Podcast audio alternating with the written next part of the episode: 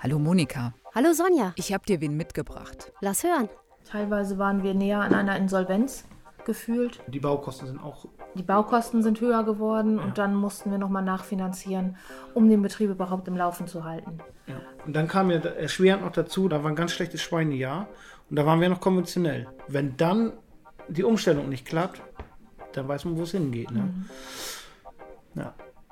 Wow, Drama. Also wir hören einen Mann und eine Frau, vielleicht ein Paar, und die haben einen Betrieb, einen landwirtschaftlichen Betrieb. Und es geht um Schweine und eine Umstellung, die da stattgefunden hat. Und irgendwie sind die Kosten explodiert. Ja, schon ziemlich gut geraten. Also es ist ein Paar tatsächlich und die haben viel Geld aufgenommen, nämlich fast zwei Millionen Euro.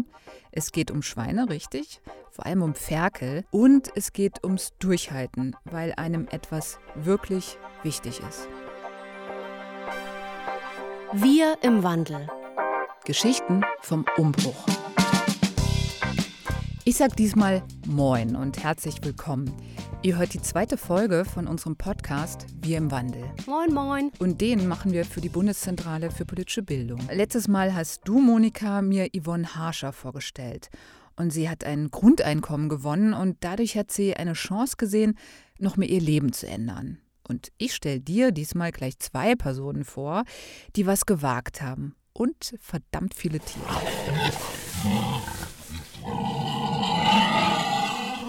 Schweine. Ja, viele Schweine. Aber erstmal möchte ich wissen, isst du Fleisch, Monika?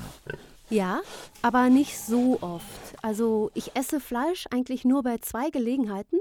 Im Restaurant oder bei meinen Eltern. Wenn die Schinken oder Wurst kaufen, esse ich was davon. Und du? Also ich esse auch Fleisch. Ich esse vor allem Biofleisch. Und Biofleisch ist ja in der Regel eine Ecke teurer als Fleisch aus konventioneller Haltung. Schätz mal, was kostet ein Kilo Schweinefleisch, sagen wir mal Schnitzel?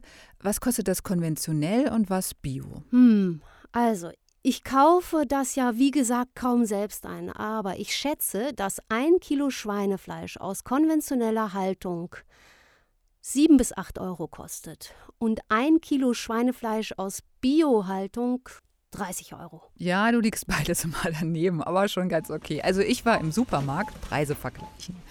Und ein Kilo Schweineschnitzel kostet konventionell so 11 bis 13 Euro, also ein bisschen mehr. Bio sind das 24 bis 26 Euro. Das ist ein deutlicher Preisunterschied. Und der ist beim Schweinefleisch meistens größer als bei Rind oder Huhn. Und das hat Gründe. Ich habe Familie Poppen besucht. Die lebt in der Nähe von Aurich in Ostfriesland, deshalb auch mein Moin. Und bis zur Nordsee sind es noch so 30 Kilometer. Und die Familie betreibt eine Bio-Schweinezucht und der Hof heißt Hof Sonnenschein. Es gibt rund 130 Sauen, reichlich Ferkel, drei Eber. Es gibt Hühner und den Hofhund Einstein. Wir gehen aber erstmal ins Wohnhaus.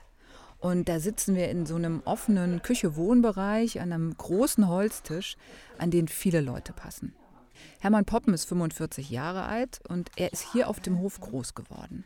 Ich habe immer gesagt, ich werde Landwirt. Ich war einmal in der Kfz-Werkstatt, habe da ein Praktikum gemacht, aber das war, war nichts für mich. das war langweilig und ich bin eigentlich immer in der Landwirtschaft geblieben. Und das war, ist eigentlich mein Leben. Ne? Und zu diesem Leben von Hermann Poppen gehört auch Nadja, seine Frau, 42 Jahre alt. Sie kommt aus einem Lehrerhaushalt, aber. Unsere Nachbarn hatten eine kleine Landstelle und da war ich schon immer sehr gerne im Stall, habe beim Melken geholfen. Und die haben mir auch immer den Floh ins Ohr gesetzt, dass ich irgendwann einen Landwirten heirate. Ich habe tatsächlich auch in der Suchphase auch nur Landwirte kennengelernt. Ja, und die Suchphase, die war erfolgreich. Die beiden haben drei Kinder, die sind zwischen 15 und 18 Jahre alt. Und eben den Hof, den sie gemeinsam betreiben. Das klingt alles sehr schön, aber deswegen, wegen dieser Familienidylle, erzählst du mir die Geschichte nicht, denke ich mal. Die beiden haben irgendwas Besonderes gemacht. Genau, die haben nämlich echt was gewagt, finde ich. Wir haben knapp zwei, also. Ja, zwei Millionen Euro. Kannst du, ist ja, ja so. Wir sind irgendwo zwischen 1,7 und 1,9 haben wir jetzt investiert hier auf dem Betrieb. Das ist, das sehr, ist viel sehr, Geld. Das ist sehr viel das Geld. Das muss ich auch erstmal über die Jahre genau. amortisieren. Ja. Zwei Millionen Euro haben die investiert. Alter Falter. Da habe ich gleich mal die Vorstellung von zwei Menschen, die sich bis ins hohe Alter verschuldet haben und abzahlen müssen. Warum haben die das gemacht? Warum sind die beiden dieses finanzielle Risiko eingegangen? Ja, alter Falter, dafür gibt es verschiedene Gründe. Oder ich sag mal Impulse. Einer ist, dass Hermann Poppen zwischendurch gar nicht mehr gerne Landwirt war, obwohl das ja sein Leben ist. Und warum? Also bevor er seinen eigenen Hof hat, fängt er 2007 in einer Schweinezucht in der Nähe an zu arbeiten. Ein konventioneller Betrieb. Und das ist, kann man vergleichen mit VW, ne? Das ist Fließbandarbeit. Alles getaktet, minutenweise sogar tatsächlich. Ja. Was ist Füttern? Füttern, alles. Der ganze Tagesablauf, jeder Wochentag war gleich, ne, hat sich immer wiederholt. Und der Betrieb, der hat rund 1000 Sauen. Es gibt Betriebe in Deutschland, die sind noch viel größer, mit bis zu 10.000 Sauen. Aber Hermann Poppen kommt ja von einem kleinen Hof. Ja, das ist der Wahnsinn im Nachhinein, ne? was da eigentlich abgeht. Man ist ja eigentlich nur noch wie eine Maschine, ne? Man läuft da, ist in, in dem System drin und die Tiere kennen nichts anderes, ne? Kennen keinen Stroh oder sonst was, ne? Das ist keine tiergerechte Haltung. Den ganzen Tag auf Spalten. Die Luft ist nicht gut, weil die Spalten, darunter ist ja der Keller, wo der Kot und der Urin reinfällt. Von unten kommen ja die, die Ammoniakgase hoch und das kann einfach nicht gesund sein. Ich war mal in so einem Stall das war so ein Ausflug im Rahmen von einer Familienfeier.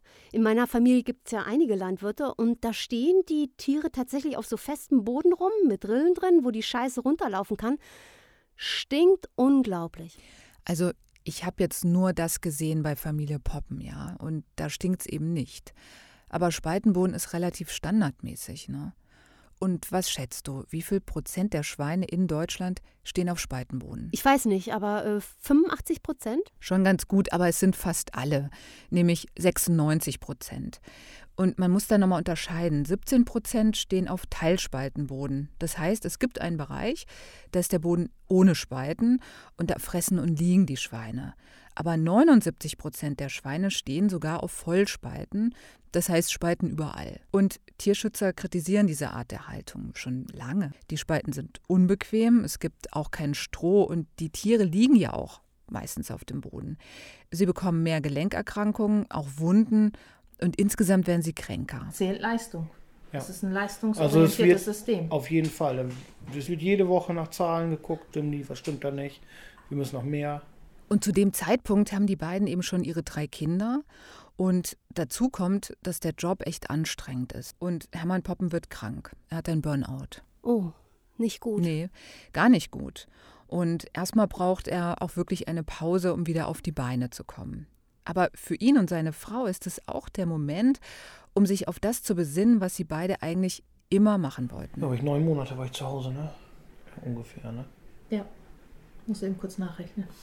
27. Oktober 2015 bist du ausgestiegen. Bis zum 30.06.2016 warst ja. du noch in dem Betrieb beschäftigt. Dann bist du gekündigt worden. Und ab dem 1.08.2016 bist du dann hier mit genau, deinem Vater in die GWR eingestiegen. Die Frau hat den Überblick. Also ich verstehe das richtig. Hermann Poppen erkrankt. Er wird gekündigt und dann steigt er bei seinem Vater in den Betrieb ein. Genau. Und dann haben wir dann schnell entschieden, dass wir was anderes machen muss. Schnell? Ja. Ja. Und schnell deshalb, weil beiden ist von Anfang an klar, den Hof so weiterführen, wie er bislang lief, das wollen sie nicht. Alles auf Spaltenböden, die Tiere eng, eng an eng. Also ne, unser Stall sah nicht anders aus als andere Ställe, wie man es aus dem Fernsehen kennt. Und wir haben gesagt, das ist nicht unsere Zukunft. Gut, das ist nachvollziehbar. Aber was haben denn die Eltern gesagt? Ich meine, Hermann Poppen fängt da bei seinem Vater im Betrieb an und will gleich alles ändern? Ja, und deshalb war das auch etwas schwierig. Ähm, aber auch, weil es noch eine Besonderheit gibt hier. Sagt dir Altenteil was? Der Begriff, ja.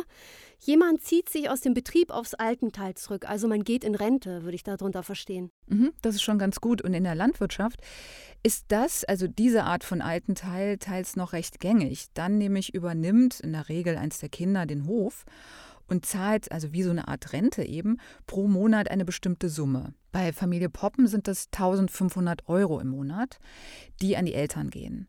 Und die Eltern sind auf diesen Altenteil angewiesen. Das heißt, für sie ist es wichtig, dass der Hof läuft und zwar gut läuft. Ich glaube, Schwiegervater hat wirklich bis heute einfach diese Versorgungsängste, dass wir das nicht hinbekommen mit dem Hof, dass wir damit über Kopf gehen und dass deshalb seine Sicherheit weg ist. Das ist für ihn auch schwierig gewesen. Wir haben ja den Betrieb übernommen, wir haben den hochgehoben, wir haben den einmal umgedreht, ausgeschüttelt und wieder hingestellt. Und zwar einen ganz neuen Betrieb und ein ganz anderes System. Mein Vater hat 50 Jahre in, in, in seinem System gearbeitet. So, und dann ist das natürlich schwierig. Ne? Ja, das abzugeben, kann ich mir vorstellen, dass das für den Vater schwierig war nach 50 Jahren Alleinherrschaft und dann von konventioneller Landwirtschaft auf Bio. Die Familie Poppen hat das aber innerfamiliär ausbalanciert gekriegt, ja? Ja, die haben das geschafft und die sind auch nicht zerstritten. Die haben sich irgendwie zusammengerauft und einen Weg gefunden. Und der Vater, das stimmt, das ist natürlich ein schwieriger Abschied, der hat sich aber mit diesen, ich sag mal, neuen Öko-Ideen irgendwie angefreundet. Also komplett andere Haltung, ja. Mehr alte Rassen, Antibiotika nur noch in Ausnahmefällen. Und der Anbau vom Futter auf den Feldern läuft jetzt ohne Pestizide. Und beim Mähen lässt Hermann Poppen manchmal so einzelne Streifen stehen, ja, für die Insekten, also für die Artenvielfalt. Und da, da hat sich der Vater am Anfang doch etwas gewundert und die Nachbarn auch. Die Nachbarn, das sind auch alles landwirtschaftliche Betriebe. Genau, also drumherum gibt es einige Höfe, alle konventionell. Und in Ostfriesland ist der Hof Sonnenschein die erste größere Bioschweinezucht überhaupt. Wie kam das hier an? also mit unseren Nachbarn haben wir überhaupt keine Probleme und äh, das sind alles konventionelle Betriebe. Wir sind äh, von den anderen Saunenhaltern hier, ähm, sind wir werden wir gut beäugt. Genau, sagen wir mal so. Nennen wir das mal so. Und äh, auch als, manchmal auch als Spinner dahingestellt, aber gut. Jeder muss ja sehen, dass er seinen Betrieb für die Zukunft aufstellt und das ist unser Weg, den wir gehen wollten. Wir machen weiter für die nächste Generation und die anderen können sagen, was sie wollen. Das ist, ist mir auch eigentlich egal. Also heute, jetzt, ne, Hermann Poppen klingt da sehr überzeugt und klar, aber den Betrieb für die Zukunft aufstellen, also kon von konventionell auf Bio umstellen, das war echt ein Drama, ja. Und davon bekommt man heute, wenn man den Hof besucht, nichts mehr mit. Ja, und wir stehen vor einem alten Stallgebäude und davor ist ein großer Auslauf mit Gatter. Und da drin stehen und liegen die Sauen und die Ferkel. Auf dem Boden ist Stroh verteilt und an den Seiten hängen so Bürsten. Da können sich die Tiere schrubben. Ja, und die Türen zum Stall, die stehen offen. Also die Schweine laufen da einfach so rein und raus.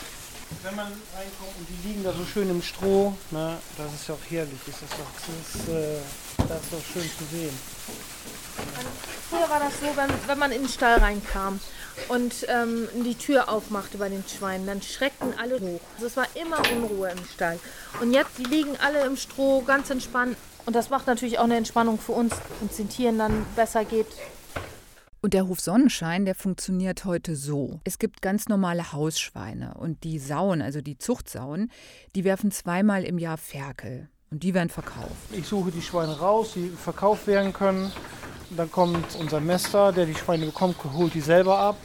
Der uns die Ferkel abnimmt, das ist auch ein Biolandbetrieb. Ja, der Mester, der zieht die Fackel groß und dann gehen sie an einen Schlachter. Aber auf dem Hof Sonnenschein gibt es eben auch alte Rassen. Die sind nicht so hochgezüchtet. Und die Ferkel werden auf dem Hof gemästet. Die behalten wir selber, ne, die ziehen wir selber hoch und wenn die das Gewicht dann haben, fahre ich zum Metzger. Dann werden sie da geschlachtet, ja. Und das ist kleinerer Betrieb? Ja, das ist ein, klein, ein kleiner Landschlachter. Und um genau zu sein, das ist eine Bioschlachterei. Mhm. Ja, aber Bioschlachterei oder nicht, das ist halt für die Schweine, ist das der Tod dann das Ende vom Lied. Du hast schon was von alten Rassen erzählt. Was für Schweine haben die da eigentlich auf dem Hof? Also neben den rosa Hausschweinen? Eine dieser alten Rassen, ja, das ist das Angler-Sattelschwein. Die sind schwarz mit so einer weißen Zeichnung und das sieht eben fast aus wie ein Sattel. Und dann gibt es aber auch schwedische Linderödschweine. Die sind auch schwarz-weiß, aber eher gefleckt und sehr borstig. Ich sehe schon, du hast dich so richtig ein bisschen verliebt in diese Schweine. Nee, also hm, verliebt würde ich jetzt nicht sagen. Aber klar, das war schön zu sehen und ganz ehrlich, diese großen Sauen, ja, die haben was Gemütliches. Gemütlich, das ist schön. Aber du hast schon erzählt, das Umstellen auf diese Bio-Schweinehaltung, das war auch schwierig. Warum? Ja, weil das wirklich kompliziert ist. Also du kaufst Bio-Jungsauen und dafür gibt es Züchter. Und Familie Poppen hat solche Jungsauen gekauft. Das ist tatsächlich ähm, In die Hose in die. Ja, kann man so ganz nett. äh, Na, also die Tiere haben nicht gerauscht, also äh, sind nicht tragend geworden, haben, ähm, haben keine, nur wenig Ferkel bekommen. Ja, und wenig Ferkel sind echt ein Problem für einen Schweinezüchter. Und somit haben wir dann angefangen äh, haben uns dann konventionell Tiere gekauft und haben die hier dann umgestellt auf Biosauen. Das heißt, die haben konventionelle Sauen gekauft und zusammen mit den Sauen, die sie auf dem Hof hatten, also die Alttiere quasi, haben sie die auf Bio umgestellt. Aber im Biobereich ist es so, du darfst nur eine bestimmte Zahl an konventionellen Sauen dazunehmen. Also brauchte Familie Poppen eine Ausnahmegenehmigung. Das kostete wieder Zeit und Nerven. Und dann gab es noch ein Problem, das Abferkeln. Äh, die Geburt der Ferkel. Genau. Also die Geburt und eigentlich auch noch so das Säugen der Ferkel im Anschluss. Ne?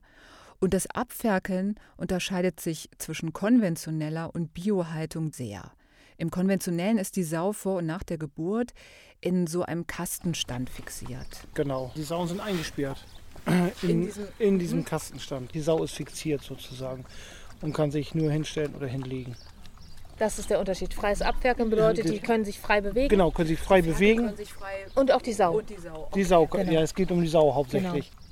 So ein Kastenstand, Monika. Du hast ja gesagt, du hast einige Landwirte in der Familie. Wahrscheinlich weißt du dann, wie das ausschaut. Ja, da sind die Schweine in so engen Kästen aus Eisenstangen, recht eng. Ich kann mir jetzt nicht vorstellen, dass das für die Sauen besonders schön ist. Ich kann mir das auch nicht vorstellen. Und es ist auch so, seit 2021 gibt es neue Regeln für Kastenstände, aber mit teils langen Übergangsfristen. Bei den Kastenständen fürs Abferkeln sind es 15 Jahre. Und bis dahin dürfen Sauen noch bis zu 35 Tage im Kastenstand fixiert werden. Ja, und dieses ganze System, das wollten Hermann und Nadja Poppen eben direkt nicht mehr. Sie haben rund 500.000 Euro in einen neuen Abferkelstall investiert. Und da hat jede Sau einen Bereich. Sie bewegt sich frei, hat Stroh, keinen Spaltenboden, ja, und bringt Ferkel zur Welt. Das klingt cool, aber 500.000 Euro? Meine Güte. Das ist ganz schön viel Geld. Und vor allem am Anfang hat es noch nicht mal funktioniert. Ja. Diese konventionellen Sauen, die kamen mit der neuen Biowelt äh, nicht klar. Die kannten ja dieses Freie, diese Freiheit kannten sie ja nicht. Die kannten das nicht in der Gruppe und sie kannten das erst recht nicht im Abferkelstall. Ne? Ja, das war die erste Zeit war ziemlich ernüchternd, weil wir haben ähm, unheimlich hohe Ferkelverluste gehabt um die Geburt herum. Die Sauen sind nicht in die Milchleistung bekommen. Ja, das war für uns eine extrem emotionale Belastung, das kann man schon sagen. Ne? Wir waren der Meinung, wir haben hier was Tolles hingesetzt und äh, zu Anfang lief es nur scheiße. Und Ja. sind die dann gestorben? Ja. die Ferkel? Ja, Sind wir hatten ganz, ganz ho- regelrecht äh, verhungert. Ne? Ja. Obwohl wir alles versucht haben und ja, Ja. schwer. Die haben also einen neuen Stall dahin gesetzt und dann hat es nicht geklappt und die Ferkel sind gestorben, ja? Ja, und das war für beide eine krasse Zeit. Also es funktioniert nicht und die Schulden laufen ja auch weiter. Und die haben alles probiert und vermutlich im Nachhinein lag es am Futter. Im ersten Jahr mussten die noch Biofutter zukaufen, weil die Felder, die sie umgestellt haben, dann eben auch auf Bio, da gibt es eine Frist von einem Jahr. Und dann mit diesem selbst angebauten Biofutter, da wurde es langsam besser. Die Sauen gaben mehr Milch und die Ferkel, die wurden endlich proper. Also wir haben gut anderthalb Jahre gebraucht, bis wir jetzt bei der Leistung sind, die wir jetzt haben. Das ist eine lange Durststrecke und vor allen Dingen eine teure Durststrecke. Ja, und die war ja auch teurer als gedacht. Und deshalb mussten die beiden auch noch mehr Geld aufnehmen. Und das war und ist natürlich ein ziemlicher Druck für beide. Mhm. Was mich wundert, warum ist das für konventionelle Tiere so mühselig, sich umzustellen? Das hätte ich jetzt gar nicht gedacht. Ja, aber vielleicht ist es gar nicht erstaunlich. So, hallo. Hallo nochmal, jetzt versuchen wir es noch einmal. Also ist jetzt viel besser. Das ist Solveig March vom Thün-Institut und das ist das Bundesforschungsinstitut für ländliche Räume, Wald und Fischerei. Am Institut wird auch zum Tierwohl geforscht und das macht zum Beispiel Solveig March. äh. Sie sagt, der- die konventionell gehaltenen Sauen, die in die Biohaltung wechseln, müssen quasi zu einem alten Verhalten zurückfinden. Das gilt für das Abferkeln, aber auch wenn Sauen wieder mehr Zeit in der Gruppe sind. Und wenn die das niemals gewohnt waren, ja, sagt sie, kann das eben Probleme bergen. Und gerade die Schweinehaltung sei eben in den vergangenen Jahrzehnten ökonomisch effizient optimiert worden. Und ändert sich da langsam was? Gibt es da insgesamt vielleicht auch einen Trend zu einer natürlicheren Haltung? Also Solveig March findet durchaus, dass es jetzt vielleicht einen Wandel in, im Denken gibt. Wir reden ja auch mehr über Tierwohl mittlerweile und auch, wie wir Nutztiere halten wollen, ja. Aber sie hat mir auch erklärt, dass Tierwohl kein Label ist, das man jetzt mal überall draufkleben kann, wenn es den Tieren etwas besser geht. Und Tierwohl ist auch wirklich wissenschaftlich ein klar definierter Begriff. Also Tierwohl lässt sich messen, ja. Dazu gehört die Gesundheit der Tiere, aber auch, ob ein natürliches Leben möglich ist. Also das heißt, können sich die Tiere normal verhalten und empfinden sie positive Emotionen. Und das heißt eben im Umkehrschluss, keine Schmerzen und kein Leid. Wie sieht denn so ein positives Schweineleben eigentlich aus? Also, wie verhält sich normalerweise ein Schwein? Ja, also Schweine sind soziale Tiere, hat sie mir erzählt. Die sind auch gerne in einer Gruppe und sie wühlen zum Beispiel gerne. Deshalb ist so ein Stall mit nacktem Spaltenboden eigentlich auch nichts. Ja? Und Stroh ist zum Beispiel gut. Und eine Sau vor dem Abwerkeln sammelt normalerweise Material und baut ein Nest, damit die Ferkel es dann warm und kuschelig haben. Mhm. Und das geht natürlich in so einem Kastenstand nicht. Ähm, aber wahrscheinlich werden die genutzt, weil die Tierhaltung dadurch einfach effizienter und günstiger ist. Ja, das ist eben diese Optimierung. Ne? Und bei Kastenständen gibt es aber noch ein Argument, nämlich, dass die Sauen sonst die Ferkel verletzen. Also, dass die sich drauflegen und die Ferkel erdrücken und äh, ja, töten. Ne? Aber bei Familie Poppen zum Beispiel funktioniert das Abferkeln ja auch ohne Kastenstand. Wer ist das? Eine Sau kurz vorm Abferkeln? Nein, das ist ein Eber, der kann nicht abferkeln. Das ist Bobby, also ein riesiger Eber sogar, 350 Kilogramm schwer.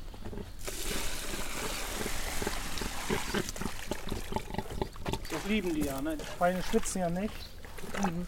Und, ja, genau. Und das kippen wir dann, wenn es so ganz warm ist. Dann buddelt er sein Loch und dann kühlt er sich ab. Bobby ist ein Angler-Sattelschwein. Er ist immer draußen und er hat seinen eigenen Instagram-Kanal. Denn Bobby ist ein bisschen das Aushängeschild für den Hof Sonnenschein. Darf ich den auch mal streichen? Ja, klar. Ja, kein Problem. Und dann habe ich die beiden gefragt, ob sie wieder umstellen würden. Auf jeden Fall. Und sind auch zufrieden, diesen Schritt gegangen zu sein. Den bereue ich auf jeden Fall nicht. Oder wir auch nicht. Nein. Also für uns ist das tatsächlich ähm, Landwirtschaft, wie sie sein sollte. Eigentlich ist es ein bisschen back to the roots, was wir hier machen. Ähm, Modern allerdings. Genau, in, in, in modern. Back to the roots in modern. Also, ich kann das total nachvollziehen, warum die beiden diesen Weg gegangen sind. Aber ich kann jetzt auch nicht total die konventionelle Tierhaltung und die Leute, die Fleisch daraus essen, verdammen. Ist bei mir auch so. Ich habe bisher im Restaurant, wenn ich mal einen Schnitzel bestellt habe, auch nicht nachgefragt, woher kommt denn das? Ist das denn Bio? Und viele Leute haben eben auch einfach nicht das Geld für Bio-Lebensmittel. Und nur weil es dieses effizient und günstig produzierte Fleisch gibt, können letztendlich ja auch viele Menschen überhaupt regelmäßig Fleisch essen. Es ist allerdings so, was ich gut fände, wenn Leute, die normal verdienen und das Geld eigentlich haben, sich einmal mehr Gedanken machen, woher kommt eigentlich das Schwein oder das Rind, das da auf meinem Teller liegt. Ja, das stimmt. Ich würde aber auch sagen, da können alle drüber nachdenken. Ähm, es geht ja auch darum, vielleicht essen wir alle einfach ein bisschen weniger Fleisch. Ne? Aber ich gebe dir total recht. Die Frage ist, sind wir, die Verbraucher und Verbraucherinnen und in dem Fall echt die Fleischesser, sind wir dazu bereit, mehr Geld für Tierwohl auszugeben? Ich glaube, wir sind tatsächlich in der Landwirtschaft gerade an einem Punkt, wo, wo ganz starker Umbruch ist. Die Preise sind eine Katastrophe. Die Landwirte können davon kaum noch ihre Familien ernähren. Und das schlechte Image dazu. Dieser Umbruch, der ist aber eben noch nicht da. Zumindest nicht, wenn man aufs Schweinefleisch guckt. In Deutschland liegt der Anteil von Bio-Schweinefleisch am Schweinefleisch insgesamt bei unter einem Prozent. Das ist wenig. Das ist wenig, genau. Das liegt aber auch daran, dass viel Schweinefleisch exportiert wird und dafür muss es eben einfach billig sein. Und es ist ein Milliardengeschäft. Ja. Jetzt hast du Familie Poppen besucht. Die haben diesen Umbruch schon gemacht.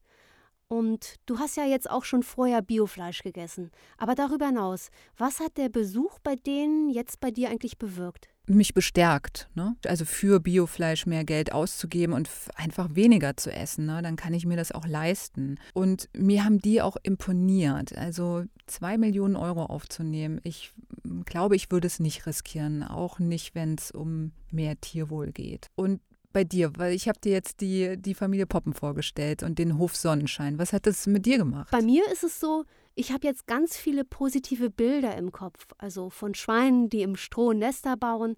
Das finde ich ganz toll. Und eigentlich möchte ich, dass die wegen mir auch gar nicht mehr sterben. Also eigentlich möchte ich überhaupt keine Schweine mehr essen, auch nicht bio, sondern noch viel mehr Gemüse und zwischendurch vielleicht mal ein Huhn, weil die tun mir nicht so leid. Ja, aber ich glaube, Familie Poppen will ja weiterhin die Schweine verkaufen. Und das fand ich da auch gut zu sehen. Die haben da natürlich einen Umgang mit. Ne? Ein paar Schweine haben sogar Namen und äh, trotzdem gehen die nachher zum Schlachter. Ja. Für uns ist das das Natürliche.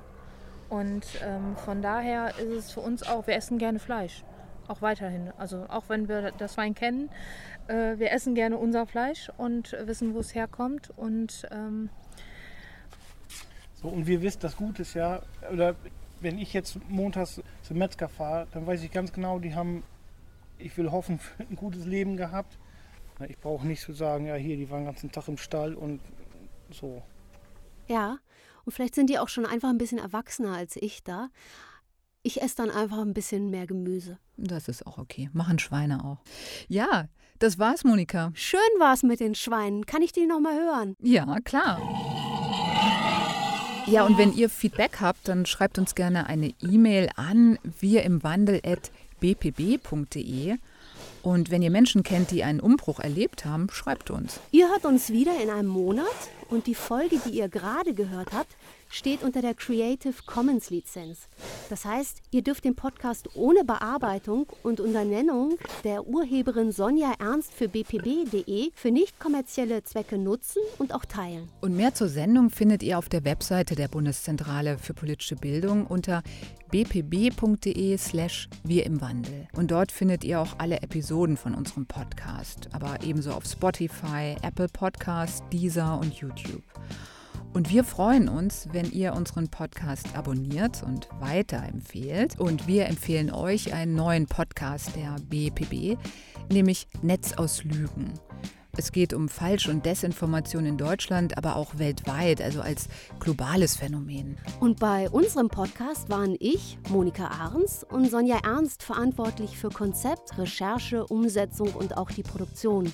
Bei der Bundeszentrale für politische Bildung hatte Tim Schmalfeld die Redaktion und das Musikintro und Outro kam von Alex Stojanov. Ich sag bis zur nächsten Folge und tschüss. Ich sag tschüss. Wir im Wandel.